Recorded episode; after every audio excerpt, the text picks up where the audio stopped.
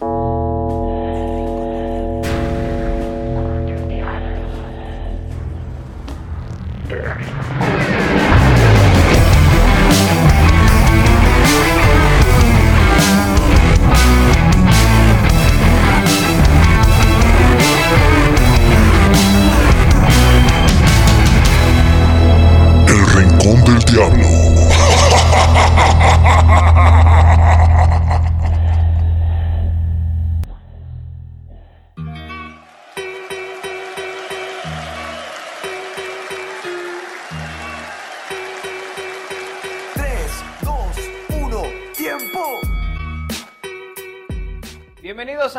Rincón del Diablo, comenzamos y es que esta semanita, pues bueno, hay algunos temas que platicar después de lo de la selección mexicana. Pues bueno, aquí está lo que vendría siendo el play-in, Toluca no calificó, pero aquí tendremos información, mi canal. Ahora no empezamos con teaser, nos vamos directo y es que después de la pedorrida que nos pusieron en Spotify, güey. Ya, ya no. Nada, le quiero, sí, le, hay que mencionarlo porque por ahí nos hacían el comentario. Carlos Moreno, a quien le mandamos un, un saludito, estaba un poco emputado, poco. Es lo poco, normal, ¿no? O sea, lo de Este- un lo de un jueves cualquiera, Sí. creo. Eh, nos hacía el comentario, bueno, eh, cuestión de aquí de, del podcast. Agradecemos por supuesto todos los comentarios y créanme que semana con semana tratemos de, de- de mejorarlo. Ya, está- ya estaremos estrenando hasta juguetes nuevos. Ya compramos equipos. Para que no Hijos digan de- chingada. A eso suerte. nos orillan. Me Pero- disculpo, digo, yo soy ahí el que trata Ah, de, también la cagaste. de- se encarga de la edición. ¿Por qué pusiste lo de Osvaldo Sánchez? Porque ya tengo ahí un reel base para. en el cual nada más monto el, el audio semanal. Y pues ahí se coló el de la semana pasada donde, donde hablaba Osvaldo Sánchez. Pero bueno, ahí yo puedo interpretar y, y, créanme que verificamos el- las- los eh, niveles del audio eh, de fondo. Yo les recomiendo, es que muchas veces ocurre que escuchan el podcast en un solo Audífono. audífono y son dos canales diferentes, uno para el fondeo y el otro para la voz de las personas. Entonces de repente nada más escuchamos en el en el auricular con el fondeo, pues se escucha más el fondeo y a lo lejos se escucha la voz, pero créanme que si escucha con dos audífonos lo va a escuchar perfectamente. Pero vamos a resolverlo. Ya estamos Sí, en, ese, sí. en ese proceso de entender cómo funcionan los nuevos juguetes para, para que tengamos un audio de mejor calidad y esperemos que sea de su agrado. Esperamos el próximo año ya arrancarlo eh, con contenido nuevo, con este material adecuado que se adapte a sus gustos y necesidades. Y pues nada, ahí este, mientras seguimos picando piedra y platicando un ratito Sí, como, seguimos. como cada semana. Seguimos tra- trabajando, pero aún así se agradecen, por supuesto, los, los comentarios que nos hacen a través de, de las diferentes redes sociales, a las cuales les invitamos que se suscriban, que estén ahí, que también si pueden calificar el podcast en las diferentes redes sociales, bueno, en las diferentes En plataformas. las plataformas sí estaría se genial, lo vamos ¿no? a agradecer. Y no olviden activar la, la campanita para que cada semanita les, les llegue la notificación de un episodio nuevo. El Rincón del Diablo así nos encuentra en todas las plataformas. Podcast. El Rincón del Diablo Podcast, sí, exactamente, no va a salir un pedo paranormal o algo así. Sí hay, güey, sí hay, sí hay. El Rincón del Diablo ¿A y así ah, sí? salen ¿Yo no como de leyendas y ¿Ah, cosas sí? así, sí, sí, sí, sí. Por eso el. Se el nos pasó dos, tres leyendas que traíamos por ahí del fútbol mexicano, ahora que pasaron ya Ahora las que fechas. pasó, sí. Solo en un año, güey, ¿no? No seas sacamos. güey. Luego lo sacas un día Aquí, cualquiera. aquí sí sacamos en el primer año historias que hay de, Historias truculentas. de, de terror o paranormales Ajá, de sí, Toluca. sí. Entonces, ya veremos. Ya, Ya veremos, veremos, cuándo ya se veremos. puede se puede sacar.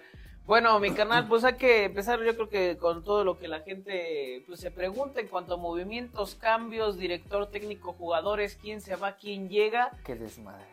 Y pues bueno, tú tienes tú tienes un poco de información. Algo de información, digo, la verdad es que hemos tratado de buscar, está muy eh, cerrado el búnker de Toluca eh, en este proceso de análisis que comenzó la semana pasada y que pues parecía indicar que pudiera ser el fin de la parte directiva. Todo parece indicar que ahí venía para que el proyecto encabezado por el señor Francisco Zúñiga se mantenga, pero con una especie de ultimátum, ¿no? O sea, ya como la última oportunidad Mm. a ver si es cierto. Vamos a ver, vamos a ver Digo, ojalá que al Toluca le vaya bien, pero si no le va bien, yo creo que ya es momento de, vislumbrar eh, a nuevas personas en la parte directiva porque es mucho tiempo, ¿no? Es mucho tiempo con, un ah, plan de trabajo de, un equipo y hoy en día simplemente hemos visto un crecimiento en los Diablos en cuanto a la proyección eh, con marcas, ¿no? El aumento de patrocinios.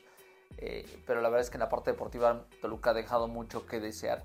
En la parte de los jugadores, eh, bueno, pues lo platicábamos la semana pasada, ¿no? Tiene que esperar a que llegue un nuevo cuerpo técnico, aunque eh, se sabe de buena fuente que hay futbolistas que eh, no es que ya no vayan a seguir, sino que van encabezando una lista de posibles bajas. No por un cuerpo técnico, sino por la parte directiva. Y es que he sabido o son sabidos los casos de algunos futbolistas que la parte disciplinaria no es su fuerte. Y en el eh, documento de evaluación del equipo que entregó ya no Nacho Ambrí, sino Carlos, María Morales, explica que hay un tema de actitud en algunos futbolistas, que no eh, aceptan de buena forma eh, su salida del campo, que no aceptan de buena forma el no ser considerados titulares, eh, que no aceptan eh, que a lo mejor un compañero les está ganando el camino en la titularidad, ¿no? Entonces, ese puede ser un tema que le esté estorbando a la parte directiva, que tal vez puedan solventar y abrir plazas para extranjeros, porque son elementos extranjeros. En la parte del cuerpo técnico que te decía, eh, que bueno, pues parece tendría que haber un blanco en estos días, ¿no? Estoy refiriéndome a la presente semana. Porque Toluca regresa a actividades de pretemporada el próximo lunes. 27. Exactamente.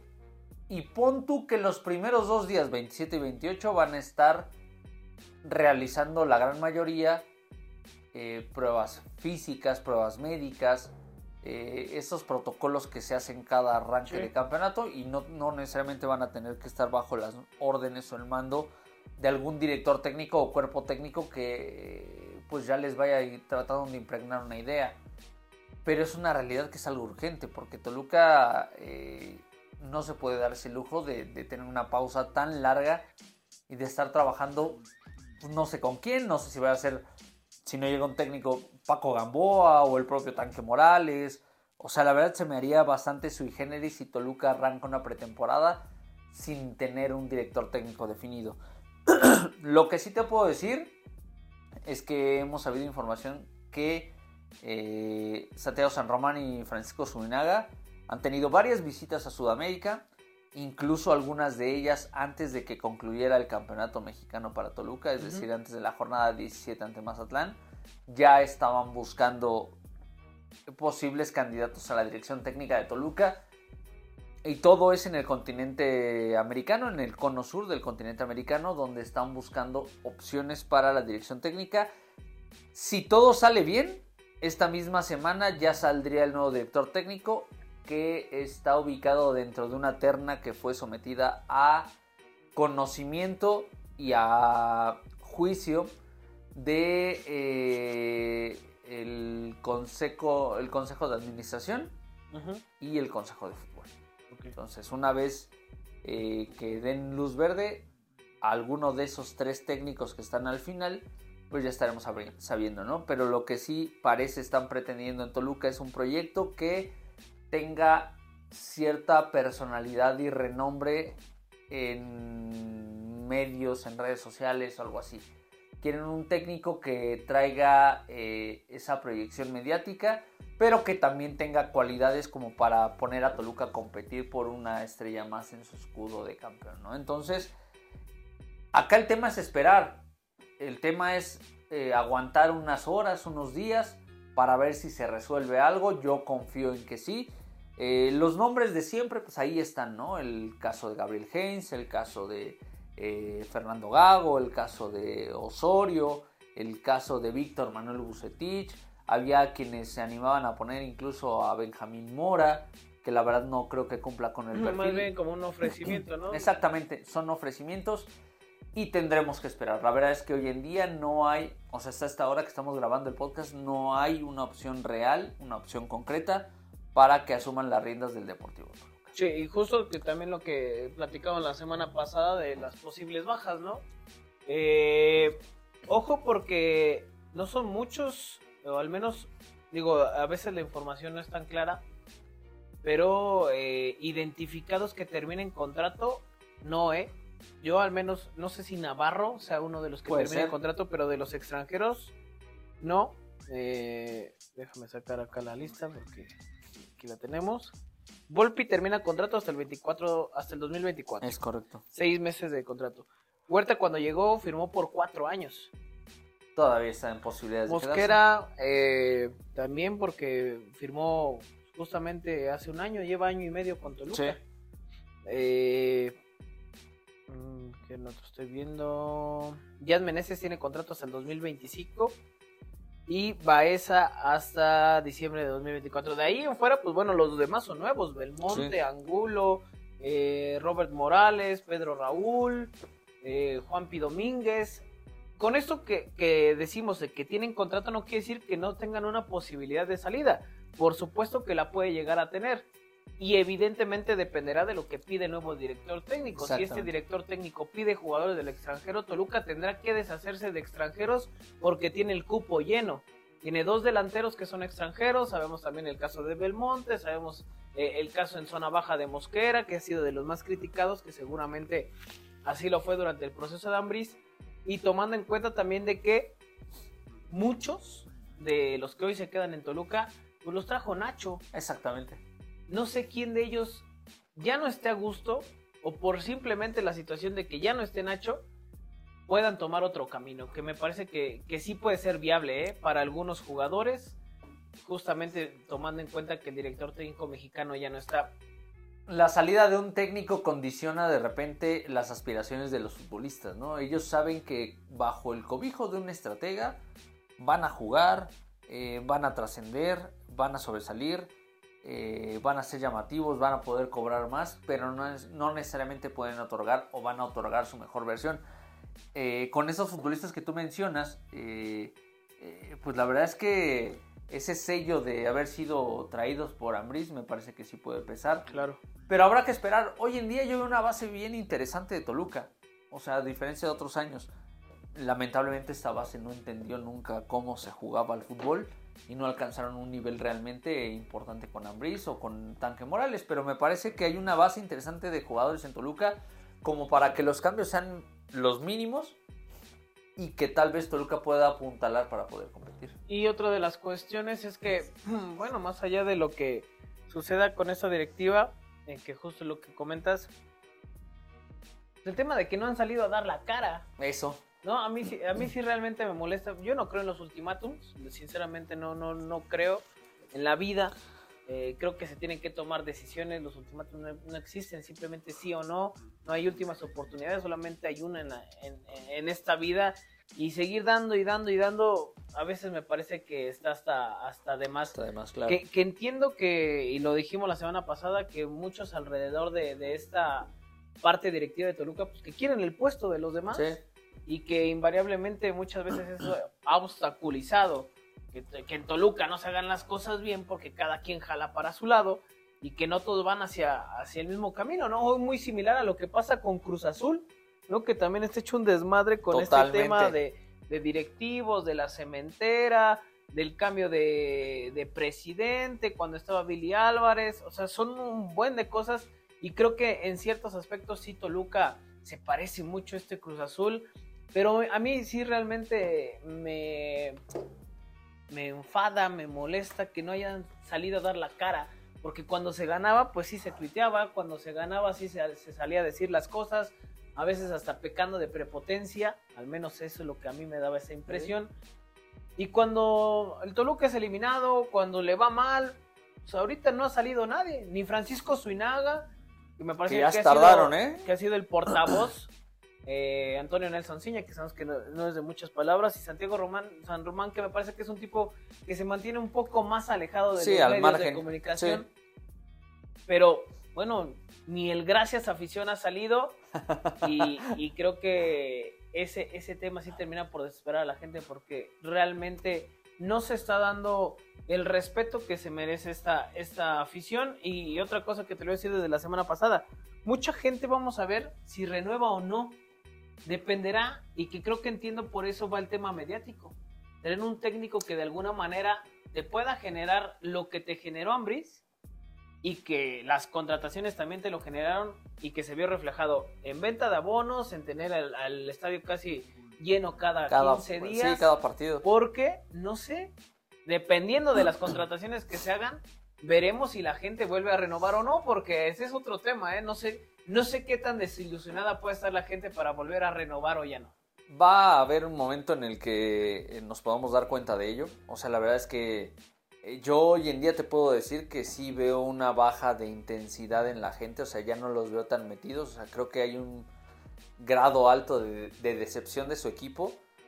Porque lo hemos platicado aquí. O sea, algo que realmente haya resaltado a Toluca en los últimos torneos no está dentro de la cancha. Fue en la tribuna. O sea, la- la- de las aficiones más fieles, de las más eh, eh, fuertes, eh, de las que no Y abandonan. por eso esperarías un comunicado para la gente. Ah, esto yo, ya- o sea, yo ahorita ya no espero nada de ellos. Nada, nada. O sea, ni- ya ni el gracias a afición que fue un, es un buen mame durante un buen rato. Pero ya ni eso. O sea, porque están tan ensimismados en mantener el hueso a algunas personas que se les olvida ese principio básico, ¿no? De agradecer, de informar, de plantear, de explorar ya nuevas posibilidades con un equipo de fútbol. Pero bueno, cada cabeza es un mundo. Bueno, vamos a ver qué es lo que sucede. Se estará moviendo el mercado. Empieza a circular información rápidamente de una posible baja. Lo dijimos hace una semana. Jan Meneses, Ajá. Claudio Baeza, Marcel Ruiz, Andrés Mosquera. Eh, lo de Marcel, bueno, empiezan a manejar mucho por el tema de que puede ir a Chivas. Chivas. Eh, lo de Mosquera, pues evidentemente pensando en que fue de los más criticados. Y, eh, pero bueno, al final son rumores. Lo que sí, mi canal le- les podemos decir es del interés que había de, de Marcel en, en Europa, ¿no? Sí. Que esa es la intención de Toluca, que se vaya a Europa, Marcel Ruiz. Sí, eh, es una realidad que en Toluca no tienen tanto tema con vender jugadores siempre y cuando sea una cifra adecuada para el equipo, para el futbolista, eh, para todas las partes involucradas, ¿no? Eh, y en el tema de Marcel Ruiz, bueno, pues llegó a sonar la semana pasada el nombre de Chivas Reales de Guadalajara, que no es nuevo que tengan en el radar a Marcel, porque es un futbolista joven, es un futbolista de buen pie, es un futbolista que eh, me parece que le gusta el cuerpo técnico del rebaño sagrado. Y en Toluca te digo, pues no, no se cierran a las ofertas, ¿no? El tema es que sea una buena oferta. A mí me, pa- me parece que Marcel va a terminar optando por Europa, o sea, es decir, cuando salga de Toluca va a ser para irse al viejo Sí. continente. Y sé de buena fuente que para el presente torneo, para la apertura 2023, eh, cuando lo vieron, que fueron unos, un lapso de 3-4 partidos, la gente del Moreirense del eh, fútbol eh, portugués sí se mostró muy interesado en hacerse de los servicios de Marcel, pero no solamente eh, adquirir el, el pase del internacional mexicano, que bueno, pues tiene un valor, sino hacerlo de manera rápida. O sea, trasciende que lo quisieran ya para eh, arrancar su participación en enero con el Moreirense en la Primera Liga de Portugal. Vamos a ver si se consolida. Para mí sería un paso fantástico, Sí. pero bueno, pues también Marcel me parece que es un futbolista de buen pie que en determinado momento puede ayudar a Toluca. Vamos a ver qué es lo que sucede, solo atentos a, a la información que haya. Ya sabemos que en cualquier momento eh, vienen este tipo de rumores, se cae la información, se caen los oficial. fichajes, entonces sí. Rumor oficial, carnal. Así, así lo dicen algunas páginas, ¿verdad? Pero solo resta esperar, solo resta esperar Tal cual. porque hasta ese momento solo son rumores. Eh, mientras no haya una propuesta formal y un acuerdo ya de, puño y letra, pues no, no pudiéramos decir alguna otra cosa, ¿no? Esto es lo que, lo que se ha manejado hasta el momento.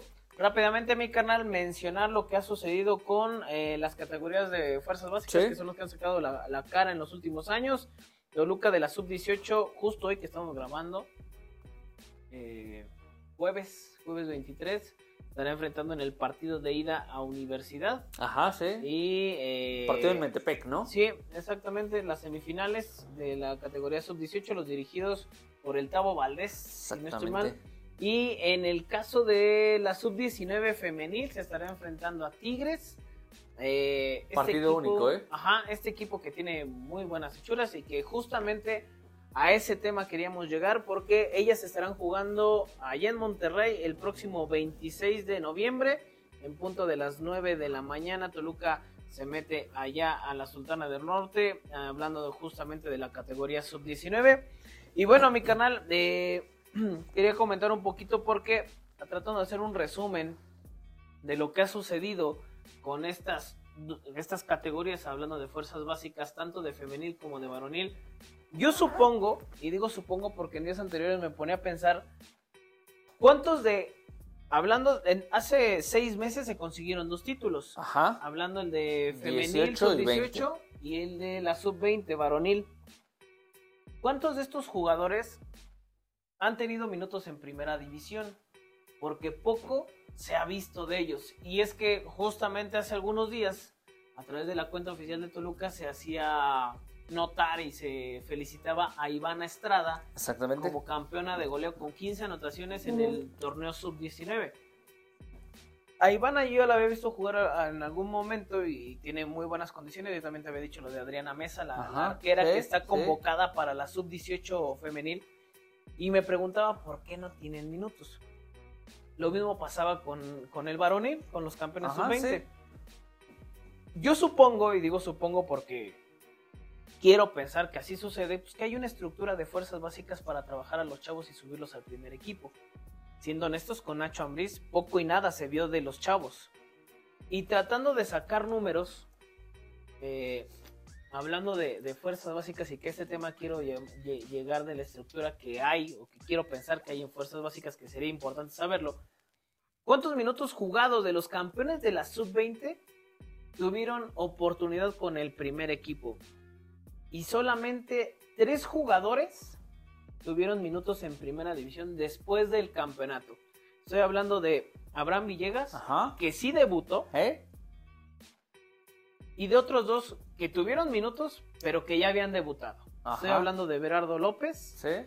y de Isaías Violante. De ahí en fuera, de los 11 jugadores que estuvieron como titulares en aquel partido sí. en la final contra América, solamente estos tres elementos han tenido minutos después del campeonato. Y digo, minutos son contados. Exactamente, ¿no? sí. Hablando de poco. Villegas, bueno, tuvo la El oportunidad, ¿no? ajá, Tal vez. pero con Violante, Everardo López en un partido también fue titular. Pero fuera de ahí, Ronaldo Beltrán no ha tenido minutos, que este es el portero, también tira penales. Para, Eh, para no romper la tradición. Exactamente, Edgar Martínez, defensa, no ha debutado. Etan López tampoco. David Jared López tampoco ha debutado. Víctor Arteaga solamente tiene un minuto, Él debutó, exactamente. en pero contra Cruz Azul. Eh, y aún así fue antes del campeonato. Eh, Oscar Altamirano, que es capitán, no ha debutado. Aldo Llanas ya debutó, pero no, no fue después del título. Arturo Martín del Campo, eh, nacido en Ixtapan de la Sal, ya debutó en primera, pero después del campeonato, cero minutos. Exactamente. Misma situación o muy parecida en la estructura Femenil. femenil, hablando de las campeonas eh, sub-18 que han ido a, a la femenil mayor, acá me llama más la atención porque de todas las jugadoras que estuvieron en aquella final, también contra América, Ajá, sí. solamente dos jugadoras suman 18 minutos con el primer equipo. 18 minutos. O sea, entre las dos, 18 minutos. Exactamente. Y estoy hablando de Ivana Estrada, Sí. subcampeona de goleo el torneo pasado con 10 anotaciones, que fue cuando salieron campeonas, y actualmente campeona de goleo con 15 de tantos, sumando con el primer equipo en todo el año, o sea, hablando de estos dos torneos que hubieron, 15 minutos jugados Sí. en tres partidos. Sí. O sea, estamos hablando de prácticamente 5 por partido. Hay un, hay un, eh, revisaba y eh, hay en un partido que tiene 3 minutos, hay en un partido que tiene 2 minutos. Un minuto. Y la otra jugadora es Itzel Gutiérrez. Ya había debutado en 2022 con Toluca, pero en 2023 suma tres minutos, tres minutos en dos partidos. En dos Ajá, partidos. Entonces, realmente a mí sí me llama la atención porque lo decía Adriana Mesa, que es eh, la arquera. Pues esta vez trajeron a Miriam Aguirre, que viene de Pumas. Cuando acá pues tienes una buena oportunidad. Kayla Thompson lo ha hecho muy bien, pero bueno, ¿por qué no buscar darles esa Ah, a- oportunidad, a, las claro. jóvenes? Y que justo cuando hablamos con Gabriel el Mago Velasco, pues esa era una de las intenciones que él tenía. Hoy no se ve reflejada en números y, y yo pensaría que se tendría que ir siguiendo este proceso de unas campeonas y que esperemos si no se pierdan, no se pierdan en el camino o que no suceda como Natalia Mauleo, ¿no? Que se termina yendo a las Águilas del Y América. sin ningún problema, ¿no? Porque ahí sí le ofrecen algo competitivo económicamente hablando. De ahí en fuera, Brenda Vega, Vania Sagún, o sea, hay muchísimas jugadoras que incluso vienen de otros equipos y que tenían chance en primera división y que simplemente cuando llegan a Toluca están con la categoría de fuerzas básicas. En este caso, sub-19. María Sánchez, que es otra de las jugadoras que ha tenido minutos. Capitana, con el ¿no? De la, equipo. de la juvenil. Sí. Este torneo tuvo cero minutos. No sé si de repente también sea un tema de, de disciplina, si por ahí ha habido algunas situaciones, sinceramente lo desconozco, No pasa a ver. pero el tema es de que solamente dos jugadoras suman 18 minutos con el primer equipo. Es lamentable porque tú esperarías que cuando no, no le inviertes, como en este caso es a la femenil, pues saques jugadoras y jugadoras que ya fueron campeonas. Iván Estrada, yo no, yo no sé qué están esperando para que le den más minutos. Sinceramente, en cualquier momento se puede ir a otro, a otro equipo, ¿eh? No lo ese, dudo. ese es el gran eh, dilema, ¿no? De repente la fuga de talentos, si no lo sabes aprovechar, si no lo sabes llevar, eh, siempre es una, una opción viable. Pero bueno, eh, ahorita que mencionabas los nombres, mi canal, eh, me llama mucho la atención. Bueno, pues también ahí debe de aparecer Said Tlaxcalteco, que no había debutado, debuta en el partido contra Necaxa, Sí. jornada número uno. Y lo de Víctor Arteaga, que también ya habías eh, platicado, bueno, él eh, debuta ante Cruz Azul, ¿no? Que incluso Tlaxcalteco no está en esa final contra América como titular. Exactamente, ese, ese es el gran tema, pero bueno, de esa camada, pero yo ya lo habíamos presentado aquí, eh, un análisis estadístico de la Sí. baja cantidad de futbolistas que han sido debutados por eh, Nacho Ambriz en Toluca, ¿no? Me parece que eran seis, y de esos nadie ha encontrado regularidad, o No. sea, eh, llegan, juegan, aparecen, eh, alcanzan el primer equipo, pero después no pasa absolutamente nada con ellos, vamos a esperar. Si ya con el cobijo de un nuevo DT, esto puede ir cambiando. Pues ojalá, porque sinceramente, mientras siga eh, de alguna forma, pues eh, rodeado, o aquí como le hemos dicho, con, con la misma estructura, pues no se va a avanzar. No, Va a seguir en lo mismo, ¿no? Es como la selección mexicana, se están maquillando, le ganaste a Honduras y se festejó como si hubieran ganado, puta, o del quinto partido, no me chingues, o sea, es contra Honduras y, y Honduras jugó muy bien, pero el punto es de que yo no veo sinceramente cuándo puedan cambiar las cosas en Toluca. Sí, no, no, no se ve complicado, se ve alejado. En el tema de eh, Ivana Estrada, mi carnal, bueno, pues eh, futbolista que ha estado ahí relegada a la banca, ¿no? O sea, una futbolista que desde mi punto de vista sí es la goleadora del equipo porque el torneo pasado marcó 10, 10 goles en, en fase Sí. regular, ahora 15.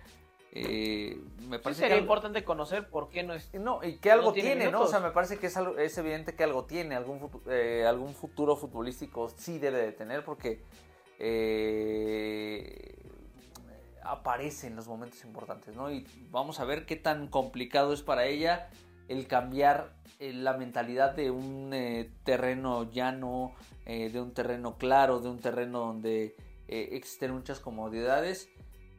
Pero ya veremos, ya veremos qué es lo que pasa. De momento, bueno, pues así las cosas con las fuerzas básicas del Deportivo Toluca, que me parece que la palabra correcta, más allá de lo que está sucediendo con la 19 femenil y con la 18 varonil, eh, están estancadas, ¿no? Sí, totalmente. Están estancadas. Vamos a ver qué es lo que sucede, porque realmente es, es lamentable estos números que aquí les presentamos.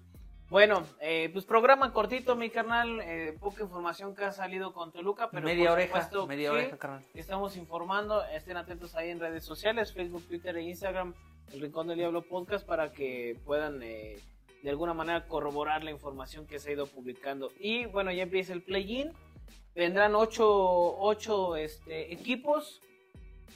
Me gustaría conocer de los que están en el play-in, ¿quién crees que avance? San Luis, León y Santos contra Mazatlán. Me parece que pasa San Luis y me parece que pasa Santos. O sea, esos serían los dos Sí. equipos que, que avanzarían. Voy con Santos y creo que pasa León. ¿Te acuerdas, güey, cuál era mi Ah, apuesta? no, güey, tú dijiste Ah. que iba a ser campeón. no, bueno, mames. todavía no se acaba el torneo. Hoy en día yo te puedo decir que para mí Ajá. El equipo que mejor le puede hacer partido a América y que pasó en la, eh, ocurrió en la temporada regular fue Santos Laguna. Ni Monterrey se lo hace. Y Monterrey. No, ¿No mames? Monterrey lo, lo borró a América cuando Pero quiso. ¿no crees que Monterrey pueda recuperar el Puede ser, pero acuérdate que su técnico nada más llega a las semifinales. El Tan Ortiz no sabe jugar la- las semifinales para alcanzar la final. Y del otro lado, pues son güeyes que no traen nada que perder. Sí. Y esos son los equipos más peligrosos. Vamos a esperar, pero ya por lo menos no quedé alejado de la de, mi pronóstico con un eh, equipo que pudiera resultar re- eh, revelación como lo fue o lo está haciendo Santos Laguna, ¿no? Que también ahí está el Puebla, que me gusta mucho el estilo del Puebla Sí. de don Ricardo Carvajal. Pero bueno, vamos a esperar y vamos a ver. Ahí está ya el play-in. Me parece que pasan inicialmente esos dos. Eh, los cruces quedarían América contra eh, Santos. Santos, ajá. Eh, y Monterrey contra León. Exacto. Mm, Bueno, ¿tú, ¿tú crees que va a pasar León Con- contra Sí, San Luis? sí, sí, sí. Yo creo que pasa San Luis. Yo creo que San Luis vino a menos. Seguro. Y Pero- tampoco este León es el, el León de otras versiones, ¿no? Pero creo que ese partido me gusta, ¿eh? Creo que va a estar bueno, va a estar abierto bueno, el partido. El partido es a la, eh, uno es a las 7 y el otro es a las 9, Sí, ¿no? el de San Luis es a las 7 y el de Santos es a las 9. Bueno, yo creo seguramente cuando estén ustedes es- escuchando el, el podcast ya habrán concluido los partidos y ya estaremos dando nuestros pronósticos la próxima semana para ver qué es lo que viene en esta liga. Ya la, la siguiente semana ya debemos de tener información concreta, real y certera del nuevo técnico, del el arranque de pretemporada de Toluca.